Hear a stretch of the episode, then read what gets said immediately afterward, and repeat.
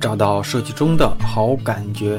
大家好，我是大宝，欢迎来到大宝对话设计师。欢迎来到本周的大宝对话设计师。本期节目开始之前，先推荐大家啊，如果你没有收听上期节目，一定先去收听上期我跟超哥对话的上半场节目，这个节目听起来才精彩，或者说更加的精彩。上周跟超哥对话的节目最后啊，我也留了个引子。下半场除了冬奥广告，依然有更多过往没有被拿出来的。但是或许作为设计师，我们早就关注过的一些知名的设计项目啊，也让超哥在节目里跟大家讲讲这背后的创作故事。所以开场咱们少一些铺垫，赶紧开始今天的节目吧。哎，那超哥，咱再继续聊聊。你讲到设计哈，其实我也想提一个，因为很多年轻的小朋友可能知道这个，就是在几年前吧，您当时做那个家乡的红包的里面，您为湖南做的那个红包，其实这个事情在站库当时流行起来，但是没想到从一个设计师的圈子一下子就破出来了。所以我觉得这个故事你也可以跟我们聊聊，因为有些同学他应该是知道这个的。说一下吧，当时那个红包设计是是。是当时是易库发行的，不是站库发行的。啊，易库是一个叫做啊易库易库的哥们叫做是是，我也记忆力现在年龄大了，就是那个易库的人，但他后来得了那个肝癌，不是过世了嘛。啊但他那个人是特别好的一个人，他当时我是大概二零一七年、一六年、一七年的时候，就是公司刚创创办的时候，他来了我公司一次，他就说超哥支持一下，他想做一个项目。我觉得那个人还蛮好的。嗯。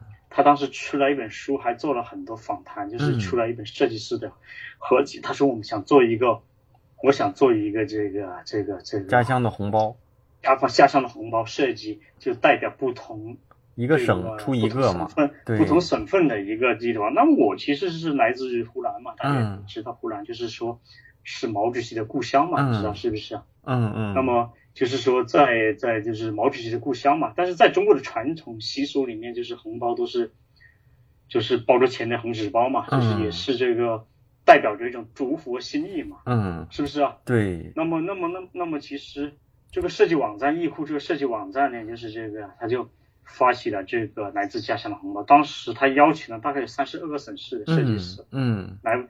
以家乡的元素设计红包，嗯，就是他希望能够颠颠覆传统的红包，嗯，但我想我很信任，因为我是湖南人，那绝大部分人都，就绝大部分都能想到湖南的关键词是辣椒和毛主席嘛，对不对呀？对。但是中国的广告法其实禁止要使用国家领导形形象，包括设计理念，嗯，大家都知道是不是？嗯嗯。但是它有个特别好的地方，就每张人民币上面都印了毛主席头像，嗯。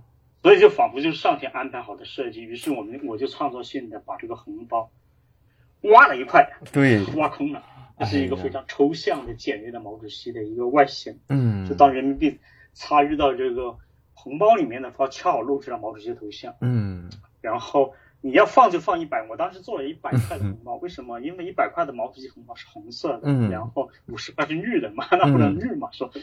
所以恰好我当时做了一百块，然后就当时后面是印着一只毛主席的画。毛主席在在那个北京城楼上曾经说过：“中国人民站起来了。”你记得吗？是不是？嗯。用家乡的语言：“中国人民站起来了。”这是中国人民，是吧？那我们我就说：“中国人民富起来了。”嗯。就是用他的一个口吻，然后寓意就全全在里面。全国人民拜年的这种美好的这种祝福。其实我觉得这个设计是非常的直接有效，嗯，就是而且颠覆了每一个人的红包的千变一遇形式，然后就是，就是说当时在这个设计，就是说，在中国确实刷屏了，因为每一个人都喜欢看到毛主席的肖像，特别是挖一块，你去想啊，就看到毛爷爷嘛，是不是？嗯。后来这些东西真的是刷屏了，因为我当时看了很多个十万、很多个十万的这个这个。几十年没联系的小学同学都看到红包设计找到我了，然后当时也被这个中国收视率最高的湖南卫视邀请，就带着红包登上《快乐大本营》和像那个邓超啊、彭于晏啊，还有何炅他们互动。嗯，那我其实一想，嗯，它是个很小的设计，然后但是它能够影响那么大，大家看了会会心一笑。嗯嗯。其实我觉得，我觉得有一个很重要的一点就是做设计不是脏事，做设计是沟通。和传达、穿越一些障碍的一种方式，一种艺术，甚至是你知道吗？一种沟通的艺术。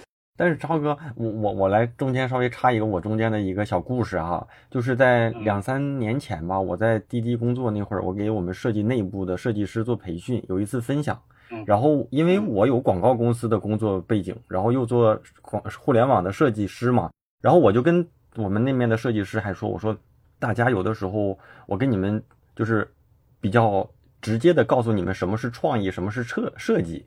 然后我那个时候就把那个家乡的红包这个案例拿出来了。我说，你看，这三十多个红包里，每个省有一个设计师做代表做设那个做了一个红包，但是只有我说这个就是您您当时做的那个是创意，我说其他的都是设计，因为所有的设计师都在都在这个红包的图案上面做变化，但是装饰做装饰，对，做装饰，做设计，对。然后你看，无论这里面，因为这里面也有很多知名的设计师设计前辈的作品嘛，但是都是其实都是做一些装饰，做一些设计的一个图案。然后我说，你看这个，这个是创意，而且这里面简洁到没有图案了，而且这里面的东西说难，它也不能难，它也没有多难，但是呢，别人也抄不了。所以当时我那我们那些同学说啊，原来是这个意思，因为大家其实还是设计思维，就是大家说做个红包是吧？行，尺寸给我，然后我就往里面想画面、想想元素、想图嘛。但当时的那个大家说啊，原来就跳出了这个思维去去想问题，所以感觉一下子您跟其他的都不一样了。而且好像只能你只能湖南这么做，而且只能这么做，别人想抄也抄不了。我这就是一个伟大的创意了，伟大的作品了，不能说是创意了。所以好像挺小的一个事儿，但是最后啊，我记得好像湖南卫视当时好像就是说，我有点记不清了，但大概意思就是设那个设计师也能进到湖南大本营那个快乐大本营嘛。对对对。然后我就感觉真牛啊，真牛。所以其实设计不是说一定，我刚才说的，你真的有一个好设计师或者创意人情怀，嗯，小东西也能够体现你的创造力，嗯，不是说一定要到冬奥这样的一个大的舞台上，对不对呀？是不是？你有创意的人或者有设计能力的人，我相信每一个东西都能够发挥你的想法。嗯，有很多人埋怨说，哎，客户不给我空间呢，还有就是谁谁谁不给我空间呢？谁谁呀？是我觉得。设计师或者创作者或者是广告人，有时候不应该给自己找借口，真的是这样的，你知道吗？嗯嗯。那超哥，其实您也说是一六年、一七年左右从奥美就出来做自己的公司嘛。其实我一直想问您一个，就是你看中国最好的那个。应该算是密集度最高的一些创意公司、广告公司和创意的热店，基本上都在上海为主嘛。就是您觉得，就是像那种主流的那种翻译公司和像现在您这样的公司，就是可能人数没有那么多，但是里面的这个团队的都是精英的这种创意人组成的这种热店，它主要的差异是什么呀？而且就是您做现在的这些事情，给你带来的这种成就感和之前有哪些不同啊？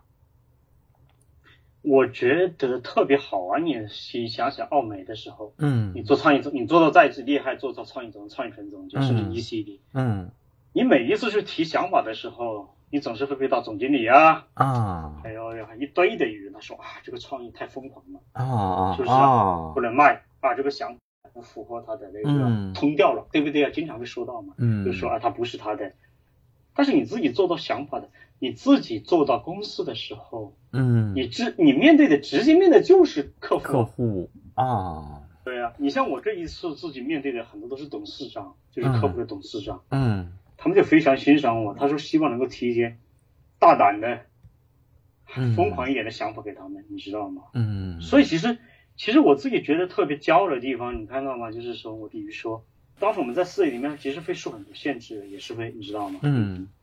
但超哥，我说是不是啊？我但是我感觉您就是您的这个位置上头还有人去干涉您的想法呀？原来原来我以为就应该就你这个应该是干涉别人的想法的人呢。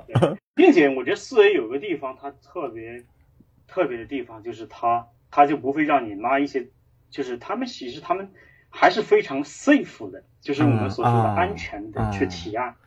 其实我自己觉得被 DDB 的创始人曾经说过，就是说。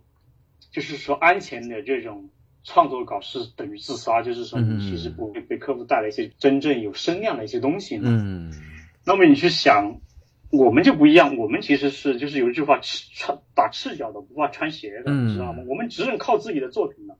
嗯，所以我们希望那些最有创意的作品能够给客户提到，提给客户。比如说，你看二零零八年的时候，我们当时为那个若琪，我当时创造一个很牛逼，呃，也不是牛逼的作品，我觉得也是在世界，我觉得在世界的舞台上，不管哪个地方，我觉得他还是一流的作品，就是那个掌上音乐会，你还记得吗？就是手掌上在演奏，你记得吗？啊，我知道。他的那个，我知道。音质嘛。嗯。后来我又在那个，为了那个法定，我当时打造了一个十二米高的普罗米修斯一样的脑袋，你看到吗？里面全是万花筒，然后万花筒里面播放我的全。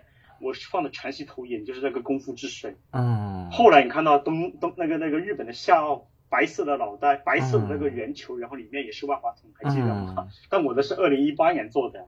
不是，您还有一个作品，就是在那个马路上那个，直接是一个想法。然后还有就是那个，还有就是那个，像那个帮那个时代中国做了一条 MV，你知道吗？当时也是 B 稿的项目，就是我们也是拿了两座克里奥。克里奥那个演讲，也是中国最好的房地产。后来去年我就跟那个琥珀联合为多雷斯导导演了一条安全感秀新世纪的五分钟的微电影，是不是啊？看到了看，就是当时客户看完成片之后，增加了一千两百万的媒体投放，然后数上千万人点击，并赢得了 DNA 的千编等等国际广告界的金奖啊，全球网收的一些铜奖，这都是出街的作品，然后。又这么有创意，我不说有很有创意，但我觉得是有突破的项目，要能够赢到一些国际奖项，在这市场上又能出街，又能影响这个市场，嗯，那还是充满挑战，你知道吗？真的。哎，那超哥，那你说你也提到了这些奖和作品嘛？因为可能您过往做的这些东西，确实是在行业里确实是有影响力。然后我记得我们那个时候年年轻时代的那个小朋友们，感觉啊，就是感觉一定做广告。其实有一部分的想法是希望拿奖，为什么要拿奖？因为拿奖了，感觉好像在这个行业里就可以立足了。就是当时好像甚至说觉得拿奖了比服务好客户，我我只能说我当时那个感觉啊，就是可能还重要。甚至有一些公司也是要追求这个。就您看现在，其实您也是一些就是一些大奖的一些评审了、评委了嘛。就是我不知道您现在在看这些奖和当年有没有什么不一样？这是第一个哈。第二个就是。您就是关于这个拿奖的这种拿奖奖项观念吧？您怎么能给这些年轻设计师和创意人一些一些建议呢？就是是不是还要过度的去要去追求这些？我自己觉得，其实其实就是说奖项还是很重要的，就是因为你可以在这个特别是好的奖项，比如纽约 ADC、DNAD 或者是一些戛纳的舞台上面，嗯。它其实本身就是一个广告，就是广告人的广告，或者创意人的广告。你去想，他在就是每就是总是就是我们很难去评判一个创作者或创意公司它是否好，嗯，不是说哎我很牛逼，嗯，我很棒，但是你要有事实啊。那奖项就是一个提供事实的依据，就是嗯，比如说像戛纳，它有全世界有上两三万件作品参加，或者 DNAD，或者是汪秀，或者是纽约 ADC。那么那些最知名的创意人，实际上最好的创作者，他都在这个平台上去展示自己的作品。然后你的作品拉过来的时候，你也知道，哎，我的水准到底是怎样的。嗯。当然，你拿到奖项的时候，你会觉得会给你这些自己的自信，说，哎，其实我觉得我还行。嗯。会给你一些鼓励，你知道吗？人其实都是像小孩子一样的，都说。哎，你不管做年龄多大了，你还是我们，我们是从小孩子到一个成年人嘛，但我们的本性没有变，我们希望他有糖果，对不对？小孩子，你看两三岁的小孩子，你有糖果的时候，他就走路走得更远，对不对呀？或者是鼓励的更多嘛。那么这个行业，你像奥斯卡，为什么有奥斯卡？嗯，奥斯卡也就是这么多年了，他是鼓励那些真正的好的一些导演，对不对？并且奥斯卡里面能够催生了很多那些。那些真的是那些经典的作，那些经典的电影电影，对不对呀？那广告跟奥斯卡也是一样的嘛。你要推整个行业的发展，你看纽约 ADC 一百零一年了，今年，那么在这一百零一年呢，他他鼓励了多少创作者和多少这种好的创意人设计师，嗯，走过来了，并成为大师。你像那个安利沃霍，他就是最早也参加那个安利沃霍是波普的大师嘛，是不是？参加了那个纽约 ADC 拿了一个铜方块嘛，嗯。所以这些人都是从这里面走出来的，嗯，所以说，我觉得奖项你要看在一个正面的角度去看，你不能为奖项而去做奖项，而是你要为客户去创作那些最杰出的作品。嗯，当然，奖项只是你的一个结果，或者是一个可能是一个一个认可吧。当然，是年轻人，其实我觉得给年轻人的这个建议就是，首先你要为客户创造那些真正杰出的作品。嗯。其次你说哎这件作品觉得不错，可以去参加比赛，他也可能鼓励你。其实给客户也有一些鼓动嘛，就是你看。你们的这个作品在全世界舞台上再再次播放，嗯，从另一个角度也是广告，你知道吧？因为其实它也是个媒介。你看，戛纳也是个有网站、有活动，对，它在这上面再播放、再传播，它从另一个角度也是广告。对，说何乐而不为呀？包括现在你看好多。让你的品牌更出名嘛？对，我看现在好多那个产品，尤其工业设计的那些产品，包括像像手机啊，对对，都会说这是红点的作品、获奖作品之类的哈。这相当于给他做了一个背书。包括客，包括客户也会背书一下嘛。其实我自己，我当时做腾讯的时候也有，他们当时也很看重我，要求得奖。嗯。腾讯背就腾讯视频做友好时光也好，包括去对对，当时帮那个。帮那个客户做了个掌上演员会也好，他们还是蛮赞赏的，就是能够在国际的舞台上能够让他们的品牌转世。哎呀，我感觉超哥可能段位太高了，说的可能我觉得咱们的听众有很多小朋友可能刚入行，刚刚启蒙，但是可能超哥说的这些都是好像是终极目标了。但是我觉得您看。大家听完之后有没有树立一个榜样？目标其实是 我们的终极目标是要客户创造那些最杰出的想法，嗯，然后真的为他的品牌，嗯，带来生意是最棒的，嗯，当然你的创意想法很棒，嗯，你拿过去参赛也是为产生第二次价值，我觉得何乐不为嘛？特别是年轻人，他们有个展示才华的舞台嘛，嗯嗯，当然国内的奖项我觉得就是已经太商业了，特别是创意奖啊，还有一些。奖项是非常商业的，我的建议当然是是可以从国际奖项开始的，因为毕竟可以把自己的这个要求水准拔高的更好嘛，就是对会更好一些。因为对情况就这些了。嗯嗯，你说，嗯，那个超哥，那个，我在可能一两年前看您发的朋友圈里面，大概啊，大概的意思就是，呃，我一个好像是七零后带着一群九零后。然后现在我们的创意实力在全球能排到前几名，大概是这个意思啊。我其实当时有一排到前几名，前进过前五十，进过前五十，啊，知道吧？反正大概是这个。亚洲亚洲进过前十二，对吧？亚洲进过前十二啊，就就是去年也是的啊，就是我我当时有点稍微有点纳闷的，就是你看啊，您是一个在广告公司做到一个大总监的一个一个 title 嘛。然后您说带着一群九零后，其实都是一些可能入行不是很久的。那中间有就团队的理论上核心的骨干应该是中间一点，就可能是我们这种八零后一点的。就是您跟这些九零后的这些同学们怎么样的一个工作模式？甚至说您是怎么挑选这样年轻的同学们？万一要是有一些上海的小伙伴，其实嗯，所以我想听你聊聊这块儿。其实我自己我自己挑人，其实不是特别喜欢从广告公司里面出来的人，不知道为什么。也不喜欢特别资深的人，为什么？因为我更喜欢他们带着自由，带着，比如他们有一些技术不错，有一些想法不错，带着新鲜的这些人带带他们。为什么他们没有那些成见，也没有那么沉重的包袱，并且他们又懂新技术？比如说，我有时候我当然其实主要以我的想法为主了，嗯嗯，就是说他们也会帮助我的想法去加分，因为他们年轻嘛，更新嘛，更先锋嘛，所以说。我觉得这是个好的互补的行为。我从他们身上可以学到一些新的技术，或者是一些新的潮流的东西。他们从我身上可以，我可以带着他们想，只要想一些真正重量级的创意，他们也可以参与到这工作中来。嗯，这是一个互补的过程，我觉得挺好的。就是说，你比如说资深的人嘛，他会摆着自己摆个谱，哇，我学了哪里哪里学了，你知道吗？他会跟你对抗。有时候呢，他的技术也没有这些九零后的心或者零零后的心。所以你就其实比较难带，也比较难以工作，你知道吗？从另一个角度，当然从公司的成本来说，其实九零后相对来说也会便宜一点点嘛。但我觉得最重要的原因是他们能够给我带来一些新的技术、新的潮流的东西，这就是我需要的。我听下来，我觉得超哥喜欢就是自己的员工更加有特点一些，就是更在于技术这块的精度，而不是过往行业的经验。技术精度，然后您有想法，然后他们可以帮你更好的实现嘛，对不对？对对，也是有时候他会带来一些更好的一些手法，更新更新。你看那些九零后的小孩子或者九零后的年轻人，不说小孩子，年轻人，他的手法可能会比八零后甚至更新嘛，七零后的是不是啊？他会更去接受是新的信息，所以从他身边是从另一个角度，我也可以学向他们向他们学习，知道吗？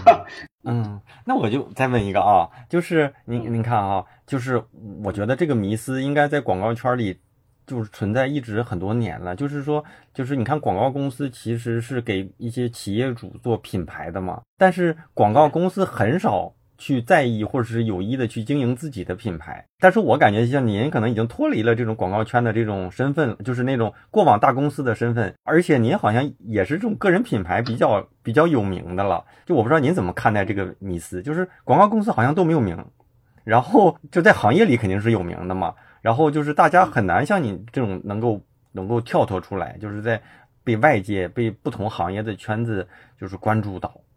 是啊，确实是。就是你看，广告公司里最有名的就是奥美，但是其实跟奥美一个级别的公司也不老少，甚至有一些小众的公司更有名，但是大家只知道一个奥美。W 加 K 啊，等等很多了，你要不要？但我的意思就是说，其实也很难说。其实我真的是一个广告圈的叛逆者，我自己如果形容的话，我是广告圈的一个，嗯，一个叛徒吧。就是我自己觉得，我不想把自己定位成一个。一个广告人，我自己想把自己定位是一个创作者也好，就是为这个领为倡议者、创造者或者都可以。我觉得会比较更广阔，也不会局限于在一个在一个圈子里吧，对不对？你说的，嗯。所以我是希望自己能够出来，能够更，其实我觉得应该也对，而且其实混圈子好像最后怎么说，其实。更应该去跟客户有一些连接，而不是在行业里这样的哈。我其实希望，你看我现在跟人打交道，基本上是客户打交道，基本上就是直接面对嘛。嗯嗯嗯嗯。所以我就觉得自己他是有叛逆精，我觉得我自己是有叛逆精神的。我觉得我们需要去打破圈子，嗯，打破这个领域的维度，嗯，能够去创造为这个世界，为这个世，其实客户是个。把客户扩大到不是单独的一个思维里面的客户，设备就是一个最大的客户，对不对？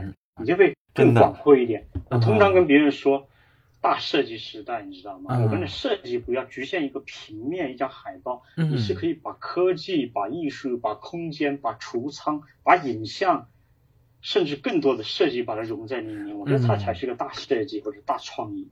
你看冬奥就是一个国家的一个项目，对，你也可以把它做到。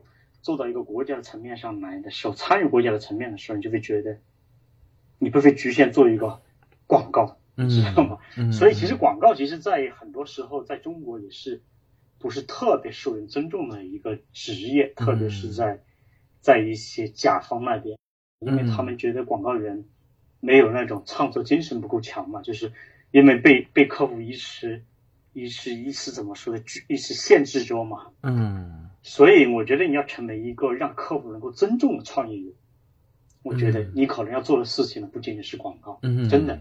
特别是我做完冬奥这次的感受特别深，嗯，因为当时我做完冬奥的时候，有一个客户就直接甩了我上百万，然后帮我开车请到他的公司去，然后，然后让我帮他们就是天马行空的想想法，直接见董事长。啊，哎呦，然后还有一个项目就是我帮他们拍了一条。片子，嗯，就是帮他们做了一条电视广告，也是比稿严的。那个董事长就每一次都会议上说，想听听熊老师的意见。董事长啊，别上市公司的有直升飞机的呀。我觉得这才感觉到了什么叫做尊重两个字。但在奥美的时候，没有一个客户曾经叫我叫过熊老师，真的是不是开玩笑。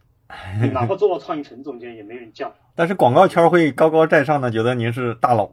但是客户那边其实并不会这么觉得，你是不是这意思？但是你做完冬奥的时候，他们已经觉得你不是广告人，嗯，是在成为这个世为这个世界为这个社会创造的，并且冬奥，冬奥不是奥美，冬奥是每个世界人都知道的品牌，尤其是冬奥的开幕式，中国的普通人每个老百姓，他们承认的，包括企业家，懂我意思吗？你拿完戛纳金丝，我拿过戛纳金丝，法国的。但他们觉得是行内的奖项，嗯。但是冬奥的开幕式，你是视角导演或者艺术家的时候，嗯，他们觉得你这是为国家做出奉献的一群有创造性的人，是跨领域的人，因为他这个冬奥的开幕式，它是能够辐射到所有的领域在中国，对不对？是不是？对。它不是一个小圈子的游戏，懂我意思吗？对，它是更宏大的一个主题，人类的主题，从另一个角度是吧？代表着和平的主题的一个项目，是不是？它是国家的，也是世界的项目，而对不对呀？它不是局限于一个苍蝇。就是说，我的有我有时候意思说，我说你当做完冬奥的时候，你会觉得奖项根本有时候不太重要，嗯，因为奖项可能是你对自己的一个要求在圈子，但是你真的意思要让客户承认你的话，其实奖项其实并不是有那么重要的一个作用。我觉得你去参与冬奥这个项目的时候，比奖项肯定是好很多。为什么？因为你非打破了这个领域，是不是？那咱说一说比较个人的一些话题，这些话题可能比较固定，对每个人呢，可能一样的问题，但是每个人的就是跟大家讲的可能也都不太一样啊。超哥其实说了这么多，我其实想问几个咱们后面比较更个人一些的啊，就是您有没有职业上的偶像？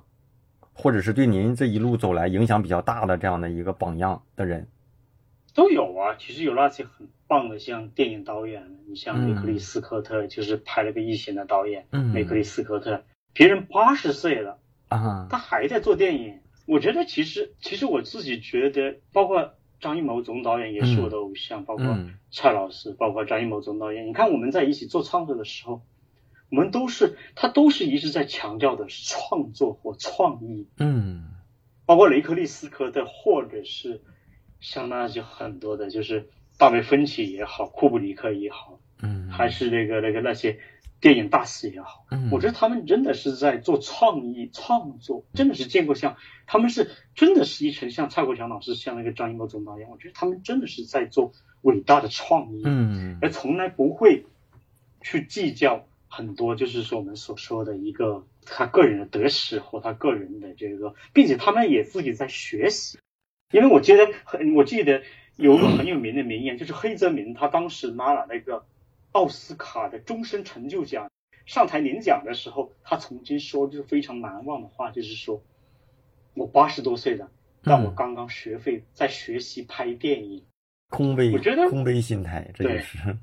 其实我觉得。我觉得我们有时候有个行业，特别是平面设计师的行业里面，太把自己定义为成大师，或者加入某一个什么设计组织就是个大师。我觉得这是个错误的观点，因为我觉得都很渺小。我自己觉得，当你做的越多的时候，当看到这个世界上有那么多，特别是科学家、艺术家，还有电影导演，还有那些真的是为这些。人类做出很多奉献的那些创造美的一些人的时候，你会觉得自己真的太渺小了。嗯，一定要把自己这个这个这个东西看低。我觉得我们需要不断的学习，不断的创新。我们有时候甚至要带着一种卑微的态度，嗯，去学习，卑微的去去创，去学到老，你知道，活到老学到老。我觉得这些人都能够启迪你。你去想，还有那个那个拍的，就是那个很多美国的这些。有一个很有名的演员叫做谁去了演那个哎忘了哎一下子就是他九十多岁了自己做完导演做完演员做导演做完导演之后拿了奥斯卡九十多岁了还在还在做这个事情。那雷克利斯科特是一个好例子八十多岁的还在拍呀还在精益求精呢嗯。这就是很难得啊你知道吗？就是在这个这个这个领域里面黑泽明也是一样的或者是有些贝聿铭他们那些设计师也是这样的就是或者就是真的是我觉得非常非常的。了不起，那超哥，我我你说到这个哈，其实我想问您，您对现在自己的这种工作和职业状态满不满意？您觉得现在的工作是您未来的一个终身职业吗？还是说您有没有未来比较理想的一个工作领域？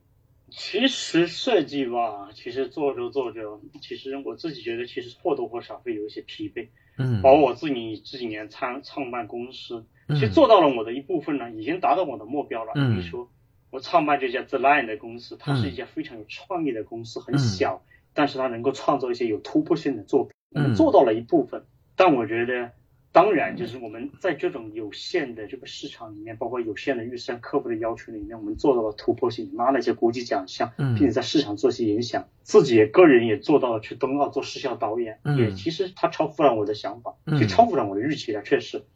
那么其实当然有两种做法嘛，一种就是你还是坚持的做下去，赚一些钱，就是说能够得到一些钱，然后把这品牌一直做下去，这是一种。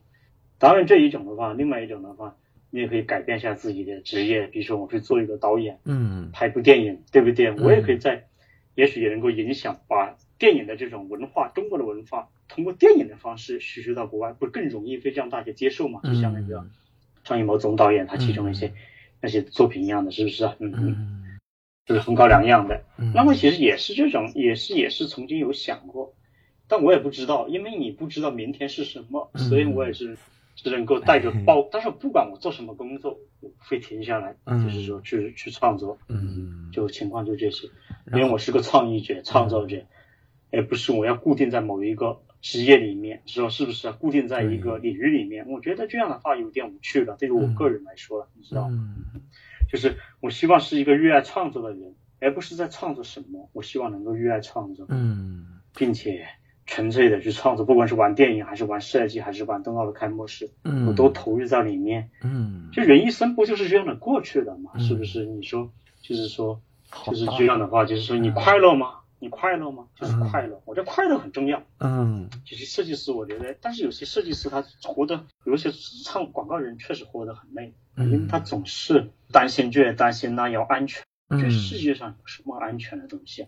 我觉得其实要放手一搏，要无拘无束，带着自由的去创作、去生活、去享受生活的瞬间。我觉得这可能是我们终极命题吧。嗯，我觉得职业和广告。这些都只是外在的东西，是不是？你觉得是不是外在的东西？只是你度过这段时光的东西。但终极在这个时光里面，你能不能够体验到快乐？我觉得，或者是体验到创作乐趣，我觉得这是最终极。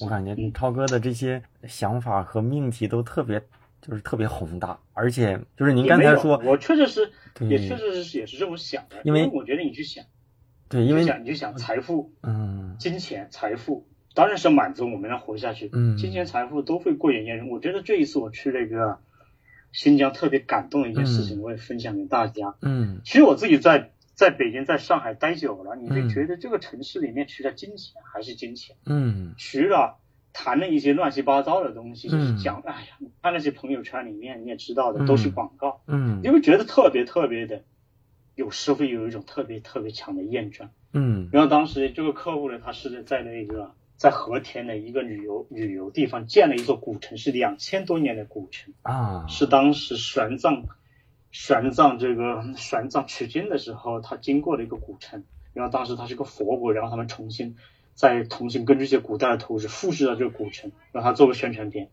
当时我其实我也没去过新疆，我当时没去之前就帮他们做完做了创意做了脚本，他们就说这不是 这不是。他们想要的脚本，你一定要到这边来，你才知道真的是什么样的感受到。我去了之后，我我感受到了，我觉得那是一个幸福的地方。为什么？快乐地方？为什么？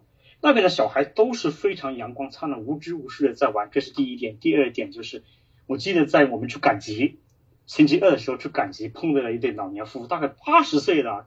那个女的穿着很脏的衣服，是橙子来的，白色新疆人，是那种维吾尔族人。男的也是戴瓜皮帽，嗯，但他们两个人的手，嗯，紧紧的扣在一起，我看到了，旁若无人的在个在个集市上啊飞奔啊，然后这个东西好不好，那个东西好，完全不顾及那些人的感受，嗯，但我觉得是非常，但他从他们脸上那种灿烂的笑容，满脸皱纹的笑容，上面可以看到的是真的是幸福。后来我在马路上又碰到了他们。然后那男的骑着摩托车，八十岁的骑着摩托车，然后那个老太太紧紧的搂住他的腰，然后飞驰在这种杨树的马路上，所以我就觉得这是也许是幸福，也许是生活吧。我觉得你看我们设计师做到最后面，你做的牛逼哦，买个别墅，嗯，豪车是不是豪车？是不是啊？那你觉得是最成功的吗？我觉得相信你努力的话，每个人都会实现。我创作一件特别特别的牛逼的作品，嗯，但我觉得我们是在这种不管是豪车也好，别墅也好，还是这牛逼的作品背后，你是不是真的体验到那一份创作的乐趣和幸福感？我觉得是很重要的。当然，我觉得每一个背后的付出其实是要付出，但最重要就是说，我自己是说从这个我们的。这个行业乐趣感来说，嗯，是不是真的？是不是？你看，像以前有很多设计公司，有的时候加班死，你还记得吗？是对对，广告我那个。所以我觉得，如果创意做成这样，其实从另一个角度也是一种悲哀啊。嗯，我觉得，因为我觉得你浪费了自己的生命，浪费了自己的这生活的体验。对，我觉得我们这个上帝给我们的身体是在干嘛的？是让你来体现世间万物的，你知道吗？绝对不是让你来做广告或者做设计的。我还是觉得这句话，嗯，我自己觉得我在新疆回来，我仿佛看到了什么叫幸福，我仿佛知道了什么是幸福。虽然我有时候也身不由己去，但我希望在这工作中、创作中，把更多的幸福感能够加进去，你知道吗？是不是？嗯。那超哥，你看，你你也在讲这个。就包括说广告的这种工作的强度什么的哈，其实我有一个问题是对所有的前辈和嘉宾我都会问的，就是您最正常的一天是怎么度过的？您可以从从早上起床说到晚上睡觉，就是您比较正常的一天。其实我自己比较我自己比较单调的一个人，早上我其实睡得相对来说比较晚嘛，嗯，早上起来。然后吃早餐，嗯，然后我家养了一只猫嘛，啊，我家养了一只猫，然后豆豆猫，这只猫叫做秋姐，它有点长得像秋姐，哎呀，啊，然后帮它铲铲猫屎，然后就看看我看一下这个电脑，哎，收到了邮件没有？是不是工作情况？就是周六也是这样的，其实，嗯，然后我，然后大概大概吃完早餐之后。然后骑着这个平衡车去小区里面溜一圈。当时是我们被封闭，被封闭了。当时是上海，你知道三月份就被封了，但现在好了嘛，所以说会到小区里面的河边呐，哪里去逛逛，然后去做做核酸。那么回来之后又工作一些，就就就回来一下工作一下，那么会工作，比如说就是客户他可能因为公司有时候特别是自己做公司的时候，他的开会是不定时的嘛。啊，比如说我们电视广告片，嗯，后期 CG 做什么样了，我们要。去看一下发过来的文件，然后有时另外做音乐的公司发过来的文件，嗯，哎，音乐够不够好，够不够完美，嗯，然后拍摄的后期的地方发来的文件给我看，它的剪辑够不够好，会有一些这样琐事，嗯，然后也会就是一般周六周日的时候不会跟客户通电话，一般星期一通电话，嗯，然后就会中午吃个饭，吃个饭聊聊天跟家人，然后就下午再工作一下，嗯，然后晚上的时候会看看电影，有时候像今天如果没有这个采访的话，就可能会看部电影，嗯，但今天。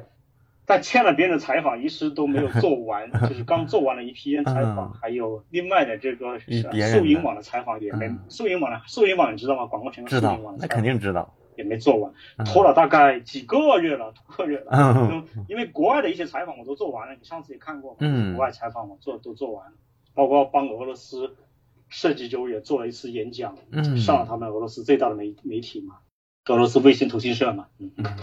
所以其实还蛮有一点意思的。有时候，比如说我下个星期还要去中国广告节论坛上面做一场论坛，嗯，那么其实也是希望能够通过像你这样的平台吧，哪怕也是说，有时候分享本身也就是一件功德无量的事情，嗯，对对对，可能在我们一生中有一些人，有些人的话，他会对你影响一生嘛。所以说，我们年轻的时候也会受到一些我们的前辈，像林志明啊，当然过。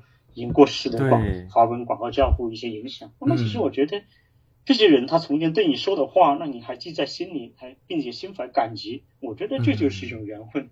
就像我们今天坐在一起，嗯，通过这种没有影像，通过只通过语言来交通、来交流、来沟通，嗯，我觉得本身就是一种缘分。嗯，所以希望你的话、我的话，就是我们的交流，我们可能这种这种。震惊或者不震惊的一些方一些一些分享，嗯，能够希望给，希望给每一个能够听到的人一些启发，我就觉得足以，你知道是不是啊？嗯嗯。我我自己的感觉啊，就是我不知道，就是是这种现场的对话，我可能更集中的注意力更大，还是说在做成节目之后分享给别人啊？但是我我每次跟嘉宾跟前辈对话完之后，我觉得我吸收的能量特别足，而且超哥就是您在对话里面有有说跟。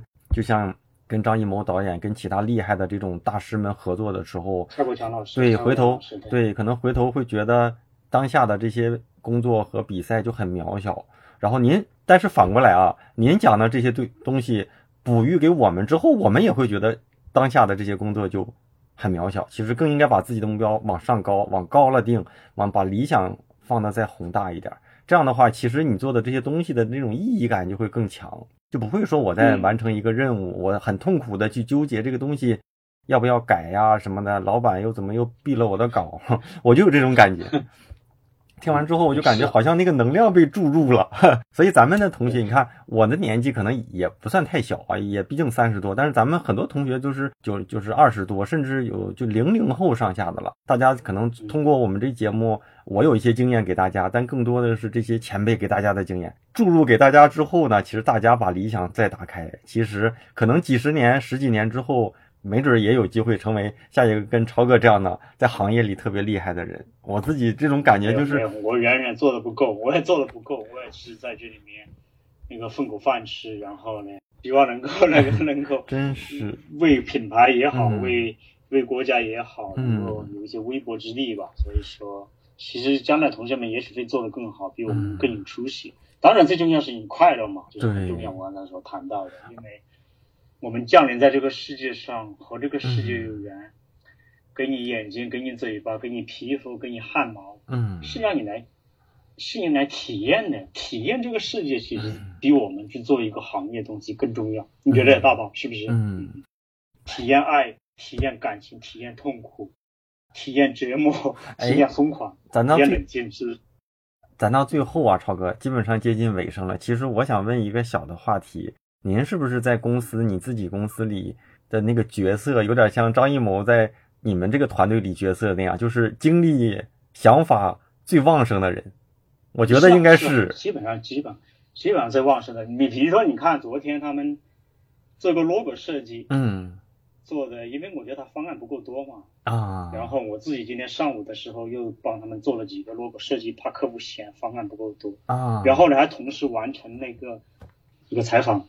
还要一个音乐的修改意见，嗯，你知道吗？上午，嗯，同时还要家里的人相处，还要可能想看看电影，也许像，所以我的经历其实，在我的童年里面，我也觉得我也算旺盛，嗯，就是说创造力各方面，嗯，所以大家还是要保持一个好的这个良好的这个热情对这个行业的。我觉得其实我当时招人的时候，我希望对他的特质、人才的特质里面很重要的一点是热情，passion。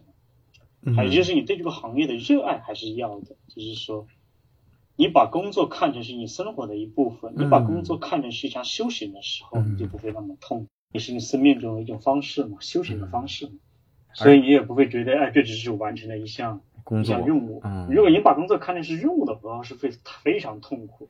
你要把工作看成是你乐趣，嗯，你知道吗？就是要看成是乐趣，就会有。所以为什么说热情很重要？嗯，热爱很重要。嗯。所以其实这个行业，你不想做广告也可以，可以做别的行业。嗯，你看我就是不想总是做广告，所以我还能够去做导演，做别的，也不是能做下去，也能够体验一些不同的，嗯，体验着不同的人生，也挺好的，你知道吗？这就是我所说的，其实最终极是选择，你知道吗？我还是觉得，嗯，你看看那一对夫妇那么老了。他们还是选择着牵着手骑着摩托车，哪怕只有几块钱，哪怕一年的收入只有几千块钱，嗯，他们还是可以选择快乐，是不是？对。那如果有一个人发了很大的财，就是有几十亿，如果他的选择是痛苦，我觉得那几十亿的财产也不过是那个，对，就一个数字，对，它就是一个数字了。嗯，哎呀，而且我自己有个什么感觉，就是我我我们节目做了这么多年，其实也跟不同的。就是在我看来，我应该叫前辈的这些行业的前辈们聊啊，我自己的感觉就是，真正做到行业比较优秀的，然后真正做到厉害的这些前辈，其实年纪越大，他对这个行业的那个感受就特别像一个年轻人的这种，就是反而显得很小。但是你，我不知道你有没有这种感觉，就是接触有一些小朋友吧，工作没几年，但是感觉就天天就好像看破红尘，看这些东西好像就是没有那么有激情。但是越是那种厉害的行业前辈的这种，反而我我跟您对话的感觉就是在在在，尤其在开始的那种感觉就是特别有热情，甚至说像一个小朋友我在看，就是还是感觉这些东西马上就要发生，而且能给我带来一些这种这种震撼感，但是。按理说应该是那种，就是感觉好像是过来了，这不值得一谈的 这种感觉。就我不知道您有没有理解我的这个感受，就是反而说做到了一个阶段过了之后，再看这些东西，他的那种热情反而更像更单纯一些。是是是，就所以我自己觉得就是其实其实人人在这世界，就是还是那句话，就是说挺不容易的。你去想我们。我们是什么样的缘分才会活在这世上？什么样的缘分我们才在去从事这个你喜欢的职业或者遇到的一些人？我觉得就珍惜吧，因为生命是那个样的短暂，是不是？我们的我们的人生也是那么的短暂，其实就是我觉得珍惜珍惜所有的机会。嗯，所有的你身边的人，我觉得还是重要的。所以说啥嘞？就我觉得，其实设计真的或者广告或者是创意本身就是像休闲。嗯，我觉得还是那句话，就是功夫就是时间。嗯，就是体验吧。每个人每个人是体验不一样，每个人经历不一样，这才是人生嘛。因为每一个生命的个体都是独特的艺术作品。嗯，你去想对不对呀？你的出生、你的地方、你的教育、你的家人。你生活在哪里，它都会产生很奇妙的一种化学作用，嗯，奇妙的个体，奇妙的每一个珍贵生命体的一段旅程，对不对呀？是不是？那么，其实有些仿佛就完成上天给你的使命一样的。我们每一个人，如果人生是个大舞台的话，我想我们每一个人能把自己的角色扮好，我觉得这也就无憾了。你觉得是不是？嗯。节目听完了，欢迎回来，跟超哥的对话啊就这样结束了。回头我们再听这期上下半场完整的节目的时候，你就会发现，当我们的工作足够的宏大的时候，它的使命感也变得更强了，甚至都到了国家和民族的层面。而即便是再小的工作，做到足够好的时候，他依然能够赢得很多人的喜欢和认可。这就是创作的魅力，也是一代代创作人去努力为之的底层驱动力吧。好，那节目最后啊。继续邀请大家加入我的微信听众群，进群不麻烦，加入方式就是在公众号“大宝频道”里回复“群”入群，就能收到相应的加群方式啊。我会在群里呢及时给大家同步节目和嘉宾的相关信息，还有就是我直播相关的内容话题啊，可以在群里跟我提建议、提供资料。当然呢，如果有合适的角度，邀请你来给我们做分享，也不是不可以的吧。总之呢，咱们这个节目听众群呢，就是大家的节目的大本营了。还有啊，就是我注入了极大精力为大家提供专业帮助的圈子，就是在知识星球开设的大宝设计私房课。每周我都会在私房课里更新一节针对设计师职业心智能力成长的深度长文。每月哈，我也会为大家领读精选书籍。并且做成音频课程和内容脑图交付给你。私房课里，我邀请了十位重量级的嘉宾，每月我至少会邀请一位跟大家做连麦的直播和分享。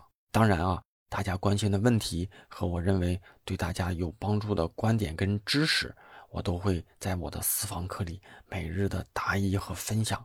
我希望呢，你能够在这里带走你想要的资源，可能是知识。眼界，甚至你认为我能够给你提供的任何价值，依然强力的推荐给在职业上有困惑的年轻设计师，想要获取更多的设计资源人脉的上进设计师，还有啊，就是大宝对话设计师的忠实听众了。加入方式啊，永远永远，最起码暂时吧，最起码暂时哈，就是在公众号啊，你懂的啊，大宝频道里回复归队。就能收到一个弹出消息，扫码就能够加入。本月呢，我依然为大家设置了几个优惠的名额，名额有限，先到先得。虽然是付费社群，但现在一定是最合适的进群时间。每一次我都会重复，就是种一棵树，最好的时间是十年前，第二好的时间就是现在，就是马上，就是立即行动啊！只有进群的老同学才知道这里到底有多大价值了。好吧，那节目结尾再次感谢一下给节目打赏的同学们。推荐大家在公号里面打赏啊，便于我统计，在节目最后啊给大家做口播的感谢。第一位同学是花蜜子，也是一位老同学啊。下一位还是这个老同学，叫易云龙啊。再下一位是 Y O A U 耀啊耀。呃，上上期节目我也说了哈，这个名字我一直不会读，大家这个名字起的哈，也不知道我在节目里会不会读错，反正我每次都是心惊胆战的。下一位就是这个小猪猪还是小狗狗啊？小猪猪还是小狗狗？你这样读起来，你站的时间还挺长的。下一位是八大名，最后一位咱们的这个呃第一位丁子户同学啊，冬雨已逝，好，那今天的时间真的也就差不多了哈。如果你觉得这期节目对自己有启发，可以把你的感受写在你收听的任何平台的评论区，也可以分享给身边人。这是对我能够持续更新和邀请更多厉害牛叉的嘉宾最好的方式啊！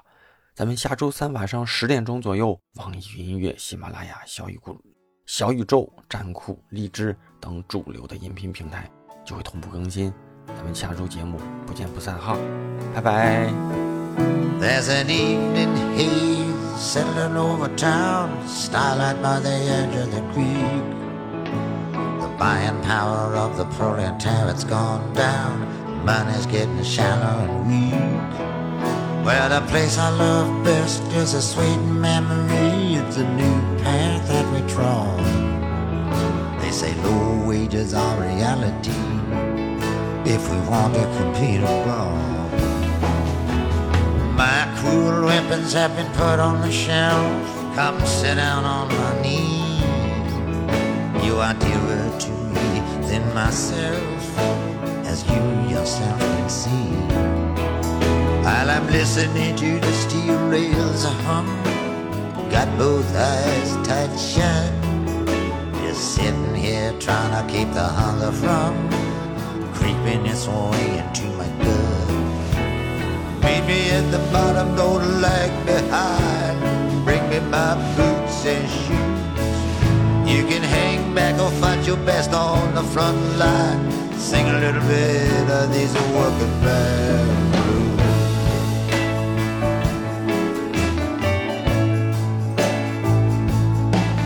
Well, I'm sailing on back, ready for the long haul tossed by the winds and the seas. I'll drag 'em all down to hell and I'll stand 'em at the wall. I'll sell 'em to their enemies. I'm a trying to feed my soul with thought, gonna sleep off the rest of the day. Sometimes no one wants what you've got, sometimes you can't give it away. Now the place is with countless fools some of them maybe never done. No man, no woman knows the hour that sorrow will come. In the dark, I hear the night birds call. I can feel a lover's breath. I sleep in the kitchen with my feet in the hall. Sleep is like a temporary death. Meet me at the bottom, don't lag behind me my boots and shoes. You can hang back or fight your best on the front line. Sing a little bit of these are working band.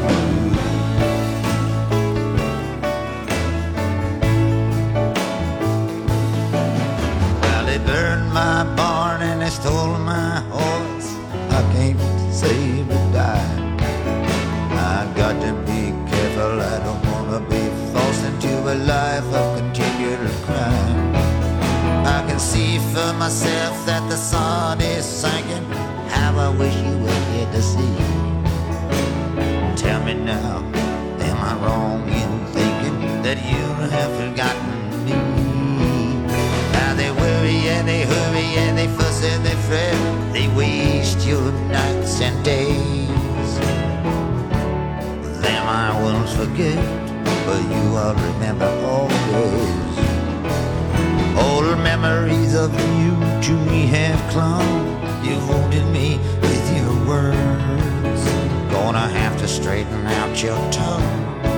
It's all true, everything you've heard. Meet me at the bottom, don't lag behind. Bring me my boots and shoes. You can hang back or fight your best on the front line. Sing a little bit of these working band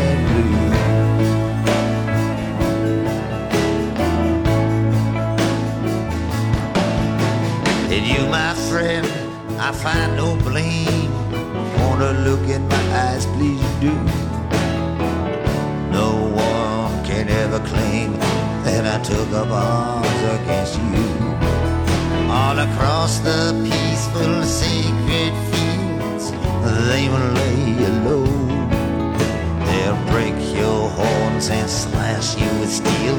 I say it so it must be so. Now I'm down on my luck and I'm black and blue. Gonna give you another chance. I'm all alone. I'm expecting you to lead me off in a cheerful dance. I got a brand new suit and a brand new wife. I can live on rice and beans. Some people never work a day